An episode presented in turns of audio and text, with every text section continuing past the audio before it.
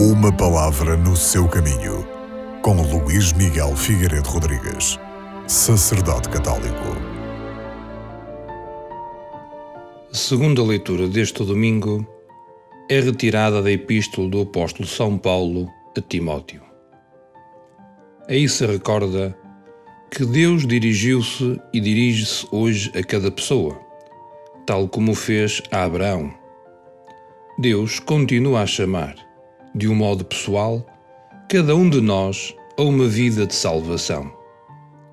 Convida-nos a viver a maravilhosa aventura do Evangelho, a aderir a Jesus Cristo e a participar do seu mistério pascal, o que implica saber arriscar a vida presente para ganhar a imortalidade em Jesus Cristo.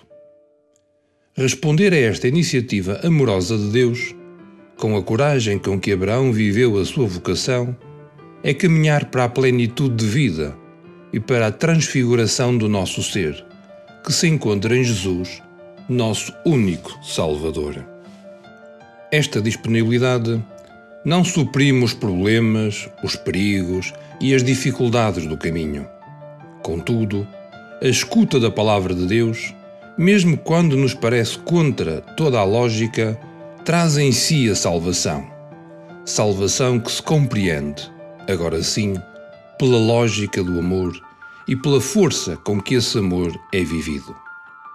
Por mais paradoxal que possa parecer, os cristãos sabem que o caminho da dor leva sempre à transfiguração em Cristo, que na sua fidelidade ao Pai deu a vida por cada um de nós e tornou-nos participantes da sua natureza divina.